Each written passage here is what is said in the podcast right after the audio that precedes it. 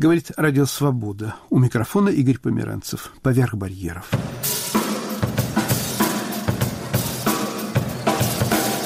В этом выпуске «Поверх барьеров» греческий джазовый музыкант, ударник Алекс Христидис. Поступил я в этот афинский, так сказать, консерваторию. Через три с половиной года я ее кончил. Параллельно я играл в трех оркестрах.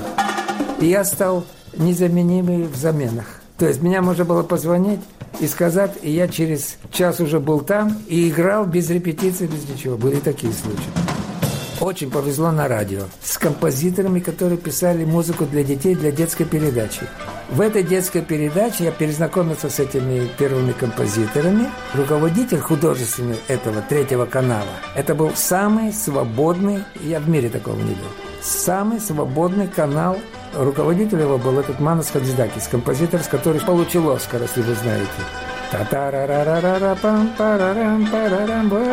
Вот это его.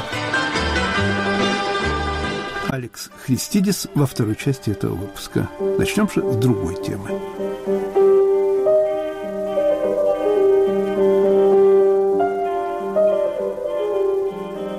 В разделе «Воспоминания» рассказы о депортации в Казахстан в сороковые годы минувшего века немцев Поволжья и ингушей. Записи Екатерины Лучниковой.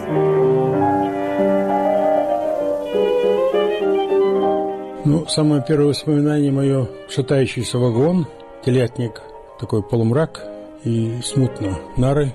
Стоит буржуйка, откуда отблески пламени. У мамы было двое детей, значит, брат мой с 37 года и сестра родилась 1 августа, а 9 сентября их выслали. Она вот с грудным ребенком вот этот путь проделала. Герои этой передачи Макшарип Яндиев и Луиза Экфорд, дети депортированных народов. Семья поволжских немцев Экфорд была выслана из города Маркштадт, что в Саратовской области в сентябре 41 года. Семья Войнахов-Яндиевых покинула село Газиюрт, что в Чечено-Ингушской республике в феврале 44-го. По указу Сталина ингуши и немцы, как и многие другие народы, были объявлены предателями советской родины и отправлены в Казахстан. В течение 24 часов нас всех выселили, Погрузили, отправили, к вагонам загнали вагоны и просто закрыли в двери вагонов телятников и отправили. Это было в феврале. Они были плохо одеты, не успели ничего особо взять, такого не ожидали. Очень многие не доехали, очень многие умерли, потому что не было еды, и дети умирали, и женщины, все. Эшелон останавливался, солдаты просматривали, кто жив, кто нет, трупы вытаскивали, их тут же то ли выбрасывали, хоронить по-человечески было нельзя, вести с собой тоже было нельзя. Там, в Средней Азии, можно сказать, десятки тысяч людей оказались выброшены чуть ли не в чистое поле. Привезли их на станцию Калутон в Акмольской области. Сгрузили нас и говорили, что запомнила, стоят казахи, запряженные в повозки быками и верблюдами. И от этой станции Калутон до села Воробьев, разнарядки там были, кого куда. Уехал на повозке на быках. В этом селе в основном жили русские, русские украинцы. Ну, как такие вот деревенские избы. Комната, ну, кухня или как сенцы, и все, и там дальше постройки хозяйственные. Там своя семья, и эта семья 8 человек.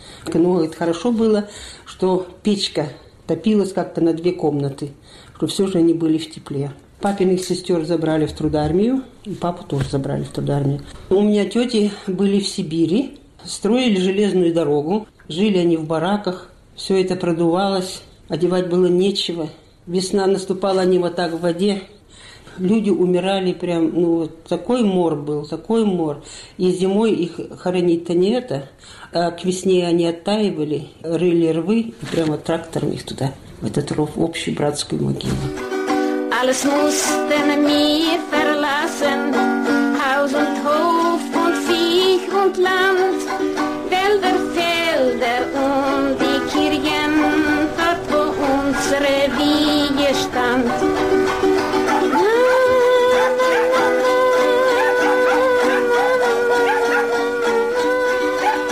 Отношение, конечно, местного населения было враждебно, можно сказать, поначалу потому что до этого проходила пропаганда того, что мы являемся чуть ли не звери, фашисты. Один раз, значит, моя мать, находясь в очереди, ее начали оскорблять, мол, спецпереселенцы, фашисты, бить по голове. Но она, бедная, там пыталась спастись, значит, кое-как выскочила на улицу. Оскорбляли. И фашисты, и фрицы, и это... Ну, не знаю. Взрослым, наверное, было это тяжелее пережить. А мы-то дети как-то все равно в одном классе учились как-то тут. Это, знаете, дети как-то быстрее сходятся. Ну, было обидно, конечно, ну что делать. Но я сколько себя помню уже, уже мы могли ходить в детский сад. Потом пошла в школу. Ну, писали мы, конечно, писать не на чем было. Тетрадки были из чего-то, даже вот иногда из газет.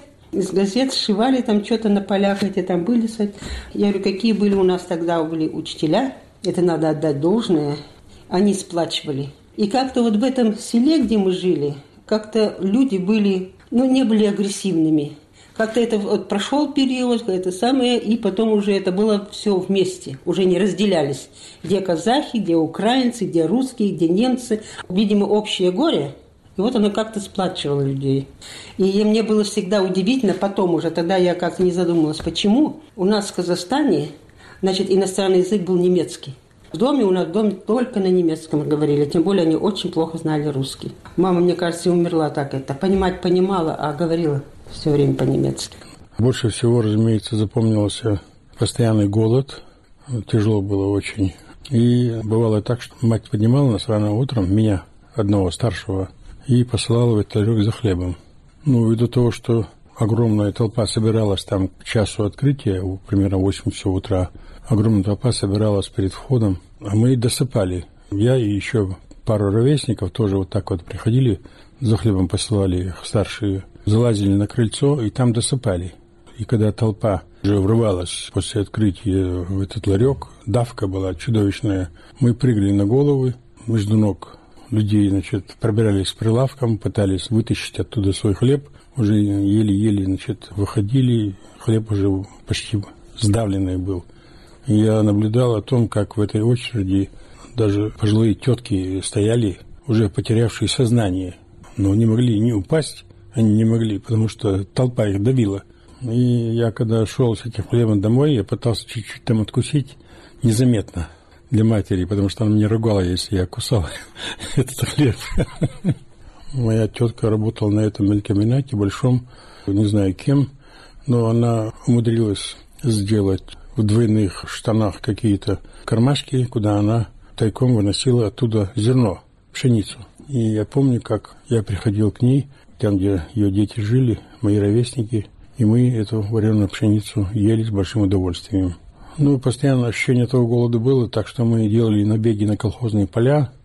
Там бывал охранник с ружьем, который нас выгонял. Воровали там эту морковку незревшую, всякие овощи, пытались там же их кушать.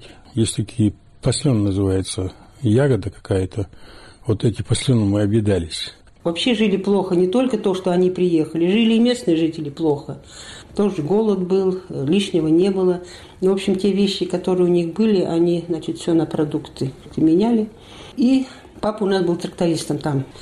И как-то, говорит, ночь, и вдруг стук в окно, бабушка выглядывает, и папа у окна. Они говорят, мы так испугались, думали, что он дезертировал. Думаю, ну расстреляют теперь нас всех тут. Но оказывается, значит, его нужны были трактористы, и его вернулись туда армии, к семье. Вот если бы он не вернулся, мы бы умерли с голоду. В колхозе убирали поля, ну, оставались там, конечно, какие-то колоски. И это не давали собирать. Если колоски собирать, это надо было сдавать непосредственно в колхозную там кладовую. Это... Ну, в общем, они как-то пошли поздно или рано утром пошли они эти колоски собирать, сколько-то там набрали. В это время объездчик их увидел, ну, в общем, забрал колоски и кнутом их отхлестал. Прямо кнутом, с лошади. Догнал их, все отобрал и кнутом стеганул и дальше по это. Однажды, находясь во дворе, мы играли тряпичный мяч, когда во двор пришли какие-то дяди, трое дядей пришли, на плече у одного из них лежал мальчик примерно моего возраста – но уже обессилевший и плакал беззвучно уже. Но сказали, что вот э, здесь, в этом доме, мы узнали, что живут Яндиевы, мы принесли этого мальчика, что мать его умерла, и мы сняли его с умершей матери и принести к вам сюда. Ну, мать сразу, моя, моя родная мать, значит, его сразу взяла, ну, успокоила как могла, съела его, был очень завшивевший, уже даже были раны это в шее, на теле я смотрел. Не заходя в дом, она его раздела, нагрела воду, выкупала, постригла, выкупила, накормила и уложила спать. Это мой троюродный брат. Все ужасы судьбы мы испытали. Косил нас голод смертною волной. Мы Сталина в молитвах проклинали, но он мольбы не слышал ни одной. Мы построили землянку из пластов. Там же целина. Вот эти такие пласты вырезали. Из этих пластов мы построили землянку. Крыша была мазанная. Там жили, наверное, долго. Где-то в 59 году мы только купили, переехали за 8 километров в село Журавлевка, и там купили нормальный саманный дом. Саман – это, это глина с соломой. Месили, были такие формы, эти формы выливали, заготавливали этот саман, из этого самана строили дома. Вот там, значит, жили. Ну, что сказать, ввиду того, что уголь там в Караганде э, покупать надо было за деньги, платно все было, хотя это была угольная столица Казахстана и чуть не всей Средней Азии. Но денег было очень мало или их не было. Мы, значит, пару ребят таких же, такого возраста, как я, мы выходили там, где эти эшелоны загружались углем. По путям мы шли подальше от вокзала, потому что там нельзя было ничего взять, уголь, потому что охранялся эшелон, там стоял солдат, стоял обычно с винтовкой, и нельзя было ничего уголь взять, украсть оттуда. Но когда начинал трогаться эшелон, солдат оттуда уходил. Мы садились на него, когда еще чуть-чуть только тронулся. То мы сбрасывали уголь на рельсы, на пути. Вот в этот момент, значит, мы поезд не добрал э, большую скорость, спрыгивали с него, а потом мешки собирали уголь, тащили домой, чтобы топить и получить тепло. И вот это ощущение постоянного холода тоже меня сопровождало, голода и холода. Почти все время, пока мы были в Казахстане. Много раз простывал, несколько раз чуть не отморозил ноги. Мой отец отморозил ноги очень сильно. Его еле-еле спасли от ампутации то время туда, под Карагандой. Резкоконтинентальный климат. И бураны, да, и туманы, и бураны. Все это мы пережили. Нам каким-то образом, там в 43 году очень много выслали чеченцев, ингушей, а они были мастерами. И верхнюю одежду шили. Хорошо помню, что был какой-то транспортер из брезента. И вот этот транспортер изношенный папа принес – я знаю, что нам вот эта вот ингушка она была, она шила нам тапочки из этого брезента, и вот мы были все же обутые как-то. Как-то все равно родители это старались, ну, одеты были, конечно, друг за другом носили. В школу другой раз сестра приходила старшая, снимала себе, одевала я и бежала в школу. В чем модничали? Ни в чем. Ни в чем не модничали. Перелицовывали, Потом нам присылали посылки вот эти тети в Тридармии, когда уже э, вернулись в Тридармию, они там э, в Подмосковье жили. Одна работала на швейной фабрике, и она лоскуты нам присылала. И вот они из этих кусков нам шили красивые платья со всякими этими вставками там-там. Я помню, пошла я в первый класс, у меня была холщовая сумка сшитая, вот эта вот тетя мне вышила вот такую ветку на этой сумке и мои инициалы. Я вот с этой холщовой сумкой ходила четыре года.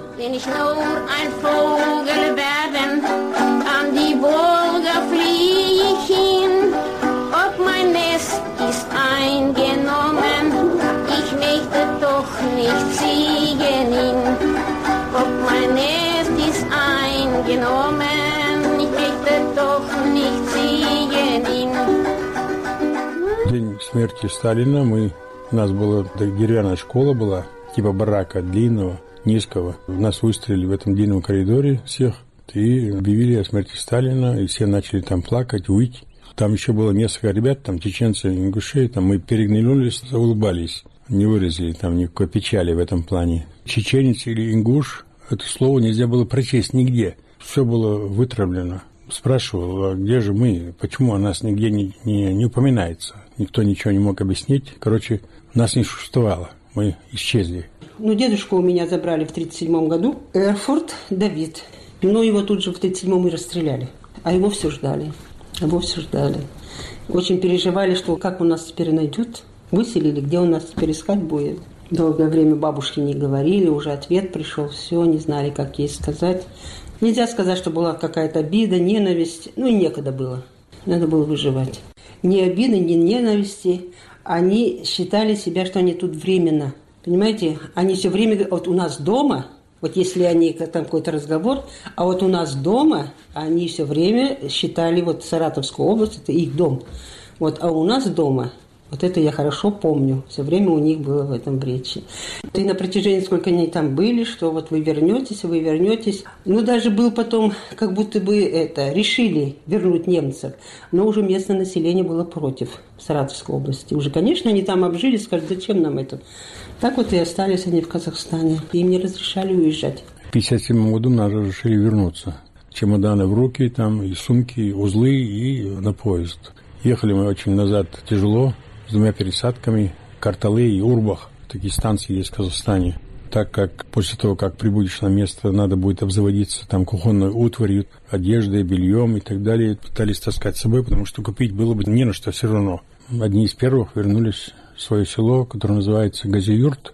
Оно было почти пустым, там две семьи приехало раньше нас. Ну, дом наш был уже не тот, который был при выселении, он уже за ним не ухаживали, просто там люди, которые жили, пользовались тем, что там было. И единственный колодец, который там был, а там глубоко до воды, был доверху забит мусором, свиными, значит, ножками, головами.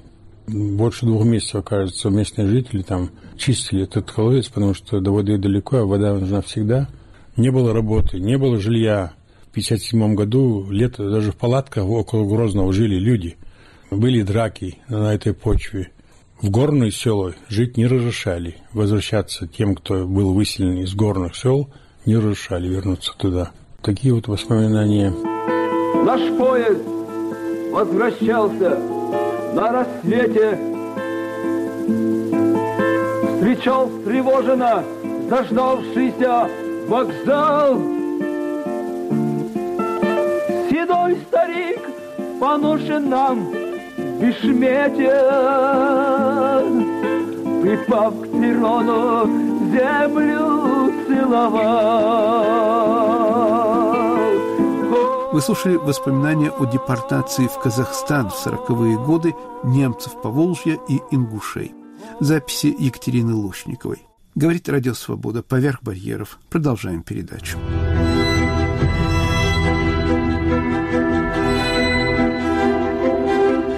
Деревня Михново находится в 30 километрах от Вильнюса, недалеко от границы с Белоруссией. Здесь живут и работают около 70 человек. Это сельскохозяйственная православная община. С михновскими мирянами встретилась Ирина Петерс. В самом начале XX века под Вильнюсом в Шальчининкайском районе дворяне Корецкие на своих землях построили крепкую усадьбу. Через 15 лет деревянную церковь, а в 1922 здесь появляется центральная фигура в истории Михновской общины, человек ее основавший. Это православный священник Понтий Рупышев, ученик Иоанна Кронштадтского прослышав о его необычайном проповедническом даре и высокодуховной жизни, в Михново потянулись верующие. Так и образовалась община. Как сейчас тянутся сюда паломники из соседних и дальних стран. Нынче в общине около 90 насельников, в основном это женщины разных возрастов с благословения настоятеля храма, руководителя общины архимандрита Леонида Гайдукевича, беседуем с некоторыми из них в бывшем господском доме Корецких. Этому дому до сих пор крепкому, уютному, теплому в морозный вечер уже более ста лет. Разговор начинают священники и иереи Олег Гурилев и Георгий Гайдукевич о том, почему в Михново настороженно относятся к визитам журналистов. Люди живут в системе других ценностей. Тонкости жизни в общинах, в монастырях, они могут быть совсем непонятными людям мирским. Могут на чем-то посмеяться, а для людей духовных это очень больно. Не хотя того, могут что-то испортить сложно сестрам давать интервью в связи с тем, что община-то стареет. Много стареньких, а молодых, вот слава богу, с приходом сюда отца Леонида здесь появилась молодежь, но их мало. Когда человек рассказывает, что он здесь сделал за день, где он был, и на огороде, и все печки вытопить, столько сделал, что просто не представляешь, как этот может один человек еще ходить и улыбаться, обслуживать нас за трапезой современные люди коммуникабельные, они вот остановил на улице, он может сразу дать интервью. Но здесь люди отрешенные впадают в смущение. Здесь в общине сохранилась еще вот такая скромность. В мире, может, ее называют ложной скромностью, но мне кажется, это настоящая скромность человека, который и не умеет выставлять себя на показ. В чем уникальность этого места? В том, что это не монастырь. 90 лет было этой общине. Из тех времен, пришедшие в наши дни, таких общин нет. Во всяком случае, в православии я не встречал таких. Были в России общины до революции, но они не пережили катаклизмов. А здесь община зарождалась на польской земле, потом литовцы, русские, немцы, опять русские. Через все это община прошла, и если посмотреть историю, потрясает, как Господь заранее как бы обеспечивал условия, чтобы в будущем в этих ситуациях община сохранилась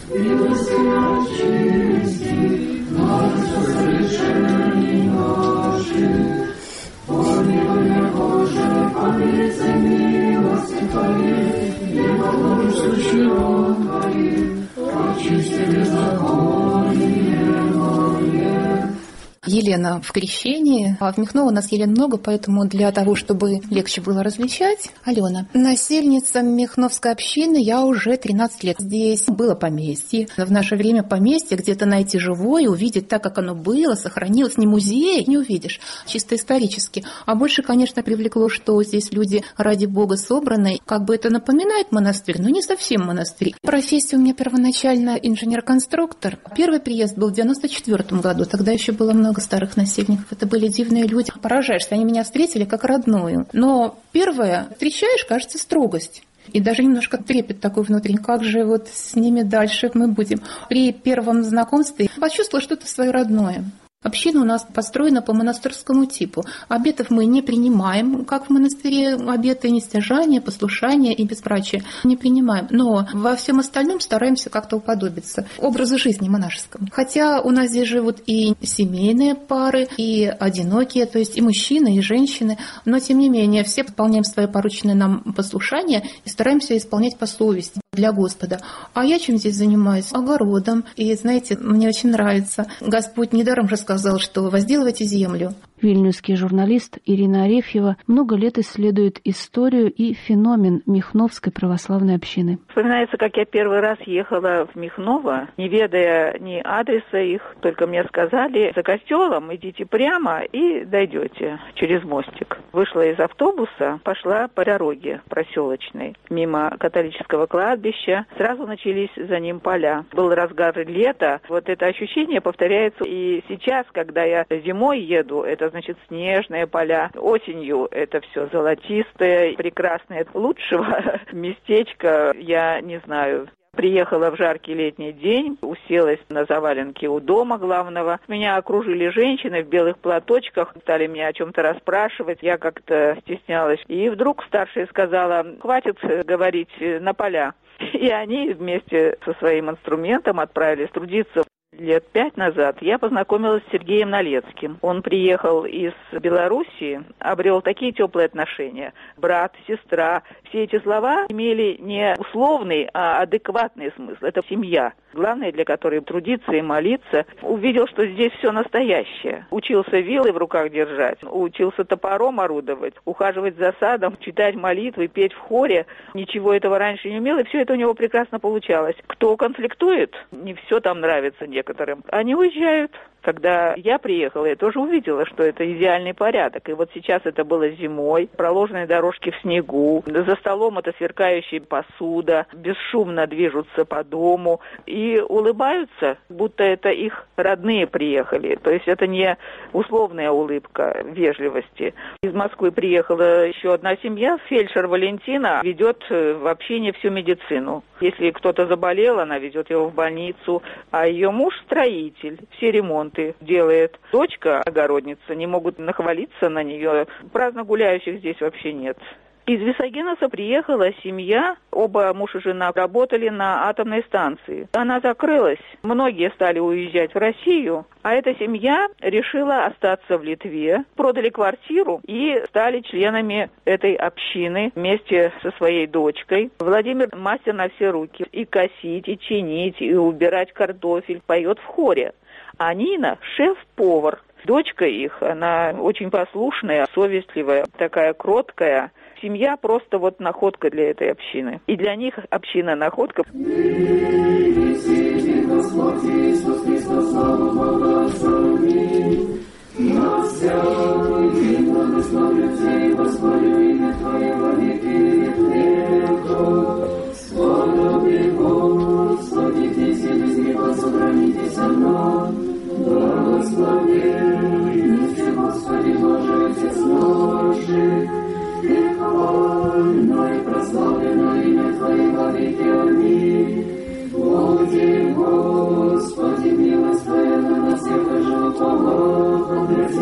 Уникальность общины именно в чудесной, удивительной истории.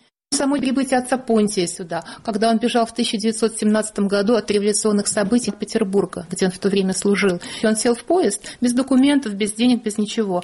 А поезда на каждой станции проверяли красноармейцы. Весь поезд был битком набит народом, и у всех пассажиров спрашивали документы. Отец Понтий просто наклонил голову, и мимо него прошли, как будто это было пустое место. Вагон весь просто ахнул. Набросились с расспросами на отца Понтия, а он сказал молитва продолжает насельница Михновской общины Алена и иерей Георгий Гадукевич смотреть на историю всей нашей многострадальной Родины и видеть, как все происходило, что касается монастырей, не только православных, и католических в том числе, как это все на протяжении многих лет разорялось, а община, она как бы под покровом, она как была, она так и стоит. Вот даже во время Великой Отечественной войны, когда кругом рвались бомбы, звучали кругом выстрелы, здесь не упал ни один снаряд, не разорвалась ни одна пуля, и не пострадал ни один насельник. Это же чудо Божие были призваны насельники в Красную армию, это в начале войны. Представляете, отступали, потом наступали, дошли до Берлина и вернулись все живые. Мы знаем же историю, погибало. При наступлениях большое количество. В плен попадали люди. А здесь, как это Господь их хранил, ну, были ранены, конечно, да, с медалями вернулись, но прошли живые. Это чудо. Мы разговариваем с вами в библиотеке, здесь много старинных вещей, и смотрю рояль. Этот рояль как раз использовался, когда хозяева жили, происходили торжественные приемы гостей, гостей, балы, как принято было у благородных людей. И во время Второй мировой войны, когда немцы заняли эту территорию, здесь как раз был штаб, а на рояле прямо был поставлен пулемет, выставлен в окошко, такой был как бы пост. Немцы, они сразу забрали всех коров, лошадей, тягловую силу всю, была одна сестра, насельница общины, немка. И она подошла к офицеру, как же вы забрали, мы не сможем жить и работать. Он удивился, что здесь немка, спросил, откуда. Она рассказала, что поселилась и вот молится Господу, трудится. Он пообещал вернуть. И вернули всех коровок и лошадей, не какие-нибудь другие, а именно тех, которые были взяты. Чудом вот осталось коровки, которые давали молоко. Во время войны здесь принимали военнопленных, которые находились в лагере. Советские военнопленные попросили немецкое командование разрешить, чтобы военнопленные могли посетить службу, а после службы покушать хорошо. И немецкое командование согласилось. Вначале под конвоем приводили военнопленных, они посещали службу, потом здесь обедали, сестры ремонтировали им одежду, стирали, а потом под конвоем их отводили обратно в лагерь. Впоследствии немецкое командование сказало, что мы знаем, что от вас никто не убежит. И уже отправляли военнопленных по 50 и даже большее количество человек без конвоя. Никто из военнопленных не воспользовался этим случаем, чтобы бежать. Не хотели подвести насельников. В 1941 году советские власти депортировали неугодные элементы в Литве. Прежде всего, верующих в основном. Вывоз всех насельников был назначен 22 июня 1941 года. И сюда пригнали грузовики для того, чтобы утром вывести всех жителей. А 22 утром объявили в 4 часа войну, и вывоз не состоялся. Эти грузовики понадобились для того, чтобы эвакуироваться советским военнослужащим. Когда после войны грозила дальнейшая расправа над Михново советскими властями, которые вернулись сюда, как же оформить статус общины, как им дальше существовать? В государственных органах посоветовали, хорошо бы вам оформить колхоз, иначе от вас здесь ничего не останется. Организовала свой колхоз Михнова. Правда ли, что в Советском Союзе это был единственный колхоз без партийной организации? Это действительно правда. У нас даже есть фотография правления колхоза Михнова. Вывеска такая. В этом правлении не было ни одного портрета Ленина, ни одного портрета руководящих партийных работников. Закрывали на это глаза, потому что колхоз был самым передовым, и свою продукцию выставляли на выставку народного хозяйства в Москве. В частности, возили туда кукурузу, которая была выше человека. Сохранились у нас газеты советского периода, где в сводках колхоз Михно всегда на первом месте. Урожай картофеля, урожай зерновых, надои, и всегда первое место. А что же за секрет такой? Люди трудились как для Господа. Священник Олег Гурилев, бывший москвич, там он учился на физика. У меня пока еще и прошлое продолжается, потому что я пока еще работаю как физик, лазеры собираю в очень серьезной фирме, которая в мире, может, одна, скажем, из десятка таких фирм, а выходные дни, праздники в храме. Конечно, это разный образ деятельности, но физик ищет истину. А истина без Господа закрыта. Не случайно, наверное, из нашего института, вот, который я заканчивал, немало и вышло священников, Ну, около 25 человек. МИФИ, Московский инженерно-физический институт, получается, плодил будущих православных священников. Нет, так нельзя сказать. Такой очень широко известный ректор, которого я еще застал, когда учился, Кирилл Угрюмов, он был человеком верующим, но, конечно, в то время тайно верующим. И его сын был одним из инициаторов создания в МИФИ храма, в котором совершается богослужение. Но далеко, далеко не все студенты приветствуют начинание, хотя не маленькая часть, значимая, скажем, часть, посещает храм, причащается за литургиями. Мне было очень удивительно, что даже среди физиков встретил людей, которым абсолютно не важно, для чего он живет, для чего мир существует. Это вопрос абсолютно неважный для него. Христе, святи истины, просвещай, освещай всякого человека, грядущего мир, да знаменуется на нас свет лица Твоего, да в нем утрем свет неприступный, и исправи стопы наших деланию заповедей Твоих, молитвы пречистой Твоей Матери и всех Твоих святых.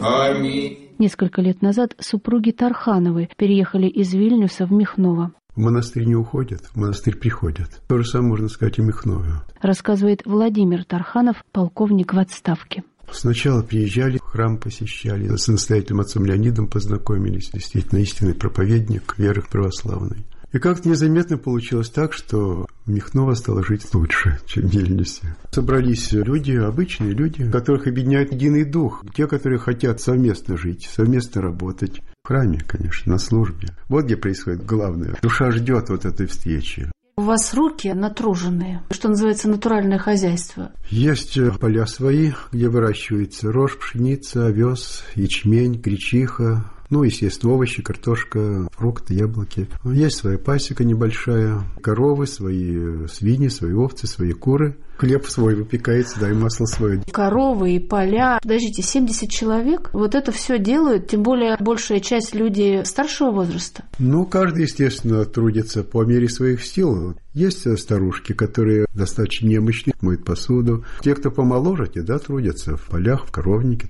Слава богу, молодежь стала прибывать. Раньше просто не было возможности такой. Во времена Хрущева запретили въезд, запретили прописку. И вот после того, как Литва стала независимой, в 1991 году вышло постановление правительства о восстановлении моральных и материальных прав общины. Правда, сейчас мешают границы. Но, тем не менее, приезжает молодежь. Наверное, русские по происхождению люди. Но вы знаете, у нас по национальному признаку не делятся. Есть и литовцы, есть и русские, есть и поляки, и белорусы. Из Москвы в свое время приехала молодая девушка. Родители были против. И что потом? Родители стали сами приезжать в отпуск. Ездили, ездили, а потом решили, хватит ездить уже туда-сюда.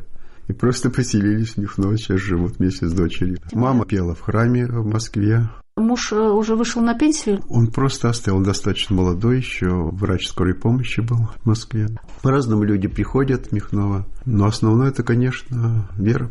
Владимир Тарханов в 91-м был офицером советской армии. Видя тогда нагнетание ситуации в Вильнюсе, он решился на обращение к военным с призывом не выступать против мирного населения. Военное руководство в Москве пыталось дезавуировать этот поступок, и чтобы подтвердить свои взгляды, ему пришлось в январские дни 91-го выступить с трибуны Литовского сейма. Нормальная человеческая реакция. Выступил с обращением к нашим военным, к солдатам, офицерам, не воевать с мирными людьми. Армия призвана для того, чтобы защищать людей, а не воевать с ними. Сразу прошло в газетах и по радио, и телевидении везде. Услышали в Генштабе, в управлении, которому я подчинялся, и тут же отреагировали, сказали, что в Литве нет такого офицера, не служит. Это в программе «Время» прозвучало, что это какое-то подставное лицо, что на самом деле такого человека не существует. Ну, естественно, сразу сполошились все родные, близкие, которые смотрели телевизор, программу «Время», что, может быть, меня уже действительно нет, через звонки. Поэтому я просто вынужден был пойти всем выступить, заявить о себе, что есть я такой. Тут же вызвали в Генштаб в Москву. Там меня просили отречься от своего выступления, написать в газету, что нет меня, что это ложная информация. Но я, естественно, отказался. Вскоре я ушел из рядов советской армии.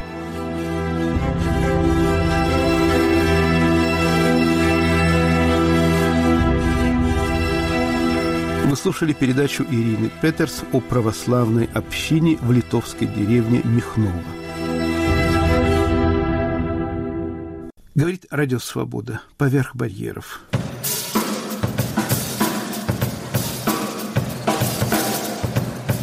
В рубрике «Мои любимые пластинки» греческий джазовый музыкант, ударник Алекс Христидис. Он родился в Сербии.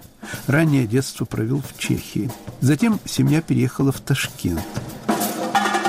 Зрелым музыкантом стал в Киеве. В 1978 году репатриировался в Грецию. Я встретился с ним в Афинах.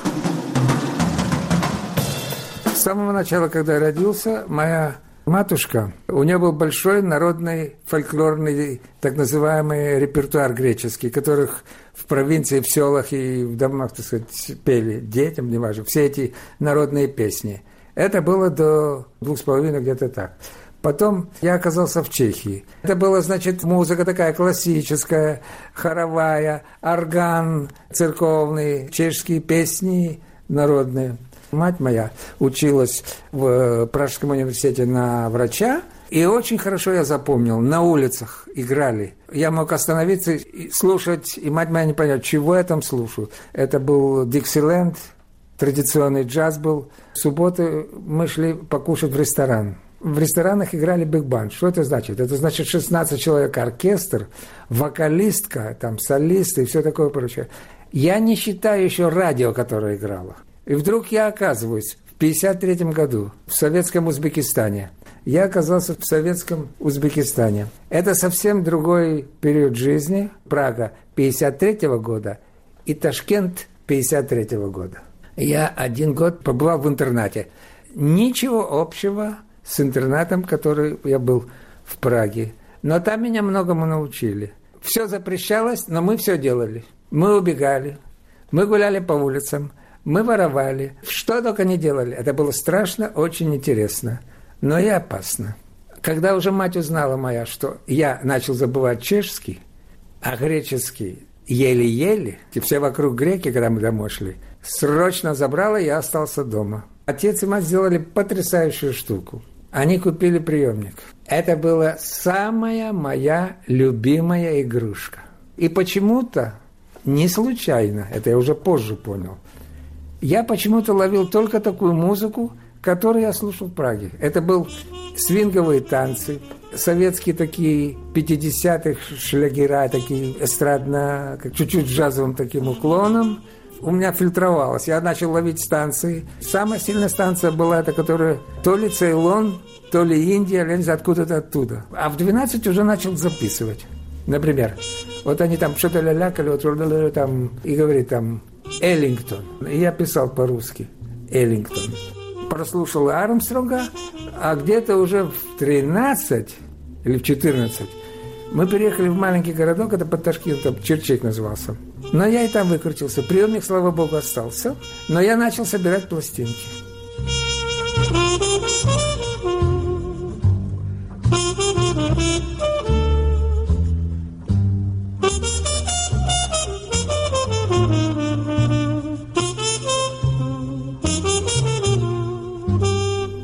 Почему-то чешский супрафон. Почему-то польский там иногда некоторые начал. Но их редко можно было достать там. Но мне повезло. Напротив нашего общежития для греков был радиоаматер. У него на балконе были громадные эти колонки, У него была аппаратура, и он ловил все.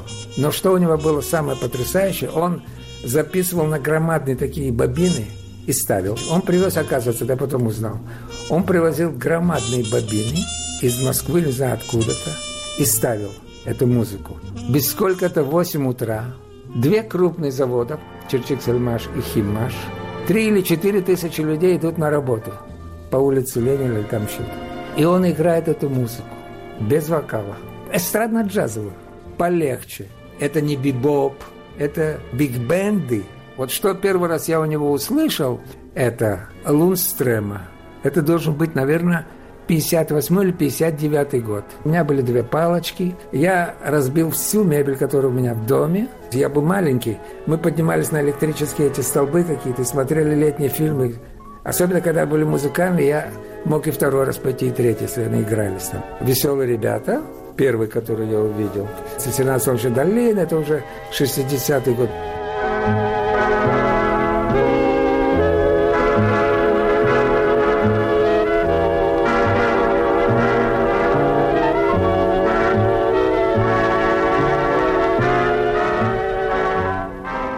В 61 году я оказался в Киеве.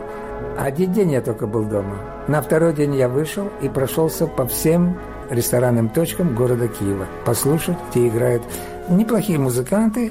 В основном играли шлягера, популярные там песенки, обработки и некоторые инструментальные одесски там такое. Но играли музыканты неплохо. Обошел все эти рестораны, это на второй день. И остановился в ресторане «Спорт». Там был неплохой барабанщик, патриарх ударников в Киеве, Мачулин старший, да. Я стою один день, на второй или третий день он увидел меня. Он говорит, тебе нравятся барабаны? Я говорю, нет, я играю на барабанах, говорю. Но когда он мне начал говорить, что, ты знаешь, у меня дома бобины, записаны бобины, Макс Роуз, там, я начал такие имена, которые я, честно сказать, он мне назвал несколько, я знал только Джин Крупа и двух еще трех. Я говорю, а можно прийти? Он говорит, да, приходи. На следующее утро я у него был. Но он мне сказал, что вот мой сын тут лучший барабанщик. И, ну, один-два дня я послушал, потом неудобно тоже ходить там каждый день.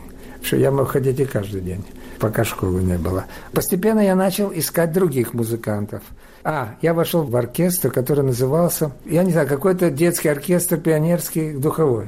Старшие были дети, только на трубе и на барабанах я оказался. И чуть не испортил э, парад один раз. Потому что перед парадом мы остановились на площади, где была гостиница большая, такая высокая, напротив филармонии, где-то мы там собирались, рядом. Тогда было очень модно, мне нравилась эта вещь, называлась Магда. И я завел трубача, еще там начали мы играть. И там присоединился тромбонист, вокруг собрался весь этот детский коллектив и другие духовые оркестры. И вдруг кто-то кричит, пора, там же надо, все бегут. И все бросились и побежали, кто по своим этим оркестрам, по предприятиям. По-моему, военные были, а потом мы были. Это такая история была.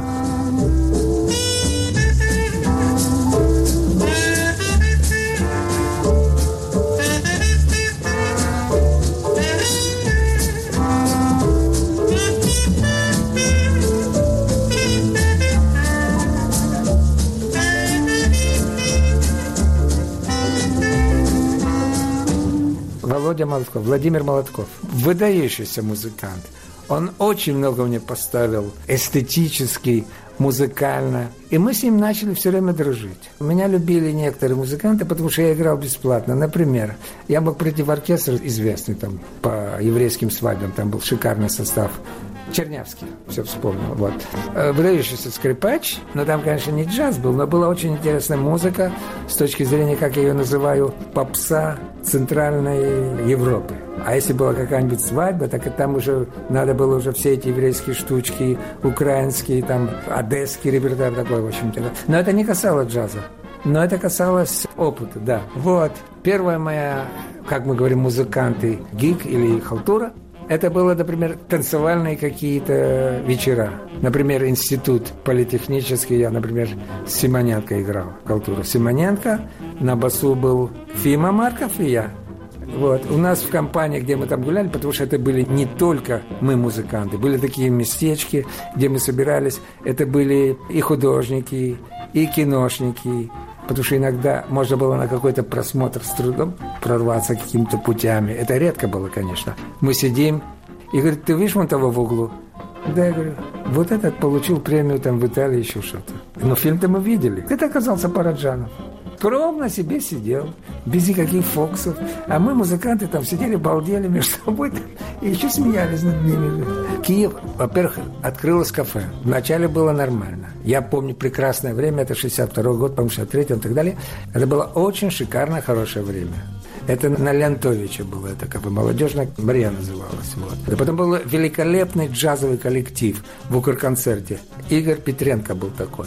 Потрясающий оркестр Биг Банд. Они играли фирменные вещи, аранжировки были настоящие.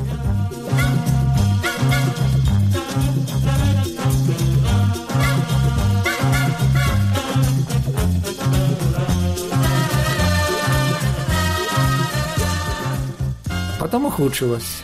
Было очень отвратительное время, и причем это коснулось в основном Киева. Киев оказался самый жлобский. Мы говорим по части джаза или творческой свободы.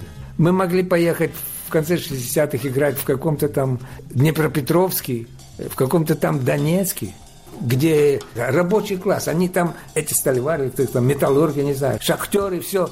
И мы там играли. А в Киеве было как будто бы, я не знаю, как будто бы то это нельзя, а там нельзя. Все надо было пробивать каким-то, не знаю, трюками. Я вообще вынужден был потом работать то, что мне не нравилось. Это в банкетном зале, в ресторанах играл на сменных оркестрах. Совершенно не творческая обстановка, но жить можно было. В смысле, работа. То есть это тебе на еду, на одежду, на все, на все хватит. На все это тебе хватит. Но с точки зрения творческой, этого не было. Мы разбежались. Первая джазовая пластинка малого состава или комбо, как называется сейчас по-иностранному, выпущена была Колесниковым, Молотковым на гитаре, Новиковым на пиано и я на барабанах.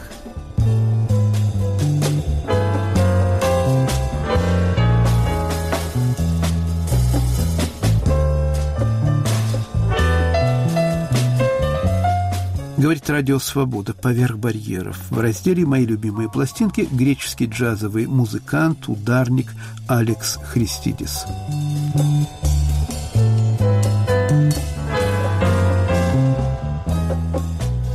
В 1978 году я репатриировался в Грецию на родину. Приехал я в город Салоники, и через два месяца, как я приехал, землетрясение. Именно в тот вечер, когда я уже договаривался, чтобы работать в одном театре. Мне все говорят, иди в Афины. Все в Греции в Афинах. Вот так я и приехал здесь. Я сразу пришел к продавцам, которые в магазинах. Я спросил, кто у вас тут играет, кто у вас чем занимается, кто и как. Все выпросил. Где самые лучшие магазины, где продают джазовые пластинки. Где у вас э, самые лучшие музыканты. Нашел пару музыкантов джазменов, давайте сделаем там в каком-то подвале есть клуб. Начали играть там в клубе. Копейки были. Такси, перевести мне инструмент, стоил дороже, чем я заработал. Специфика Греции. Джаз – это очень узкая публика. Это уже из такого сословия общества, которые просто могут сесть в самолет и поехать в Париж послушать. Хотя здесь в 1957 году уже был Гелеспи, еще кто-то ездили. Я решил так. Поступил я в этот афинский, так сказать, консерваторию. Через три с половиной года я ее кончил. Параллельно я играл в трех оркестрах. И я стал незаменимый в заменах. То есть меня можно было позвонить и сказать, и я через час уже был там и играл без репетиции, без ничего. Были такие случаи. Очень повезло на радио с композиторами, которые писали музыку для детей, для детской передачи. В этой детской передаче я перезнакомился с этими первыми композиторами. Руководитель художественный этого третьего канала – это был самый свободный, я считаю, я в мире такого не видел, самый свободный канал. Руководитель его был этот Манас Хадзидакис, композитор, с который считается, ну, он получил Оскар, если вы знаете. Вот это его.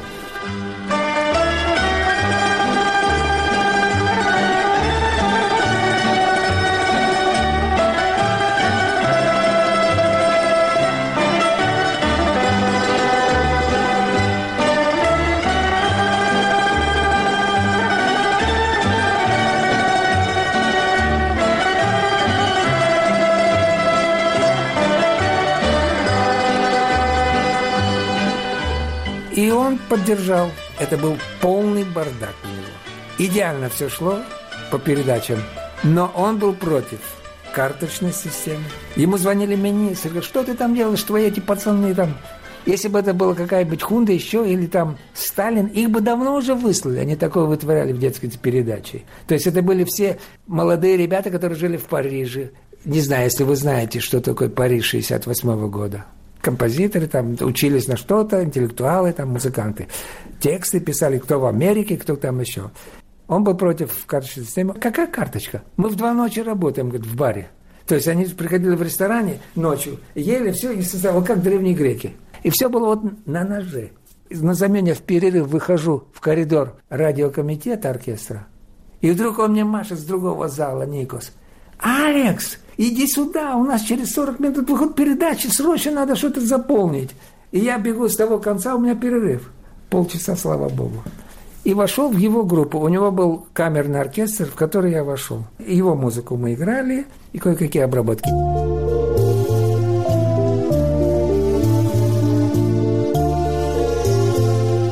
Сотрудничали с очень знаменитыми. Он сотрудничал с Бежаром, да. Я услышал Пьяцола, мне понравилось, но я не был в восторге. Но потом, когда я прочитал его биографию Пьяцолы, и вдруг там говорится, что он сотрудничал и записал пластинку с Джерри Маллиганом в Нью-Йорке, я начал копаться, то есть искать его музыку. Я нашел его партитуры и первый начал играть кое-какие его обработки в Афинах, да. Это был 80 какой-то год. Понравилось то, что он сделал с Джерри Маллигом, джазовые такие пьесы.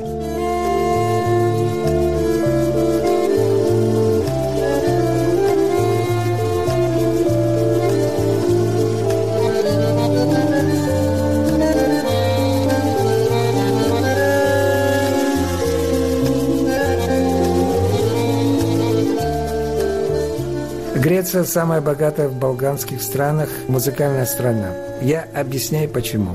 У нас всего, допустим, 8 или 9 миллионов.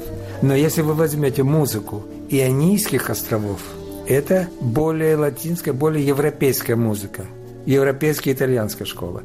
Если вы возьмете Храку, Северную Грецию, у нее частично точно такая же музыка, общая у нас, как у Сербии, Югославии и Болгарии.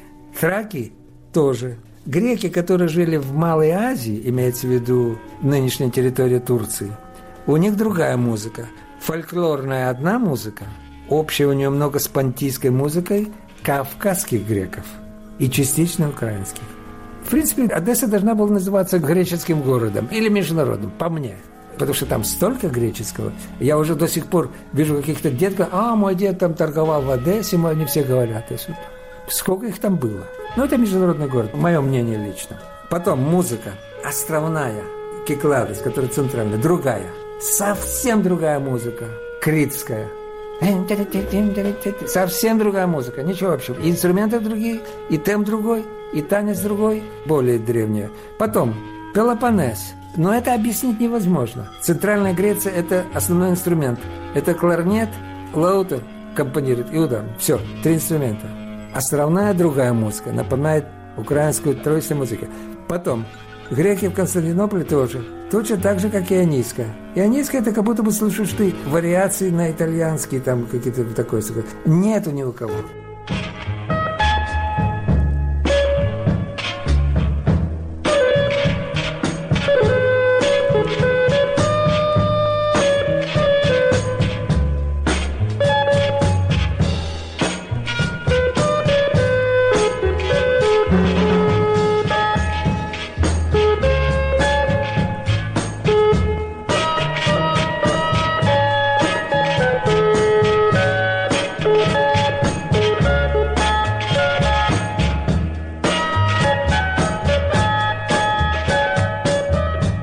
Очень хороший композитор джазовый. Это Плесос. Ему 90, по-моему, 5. Текст греческий, стихи греческие. И пишет на греческом. Это уже, как бы можно сказать, греческий. Но если аранжировки посмотреть, и составы, это как эстрадно-симфонический оркестр он пишет. Греция чудесная страна. Вначале немножко иронический был, как всякий музыкант. Имеется в виду джазовый. Потому что мы знаем, где столица джаза и все. Это столица всего. Здесь все. Все родилось. Театр, музыка, литература, философия, я открываю джазовый проспект, и написано «Учите лады», а там все греческие. Ионийский, Дарийский, Фригийский, Миксолидийский, Феолийский, Лукрийский. Это все наши места, что бы никто не говорил.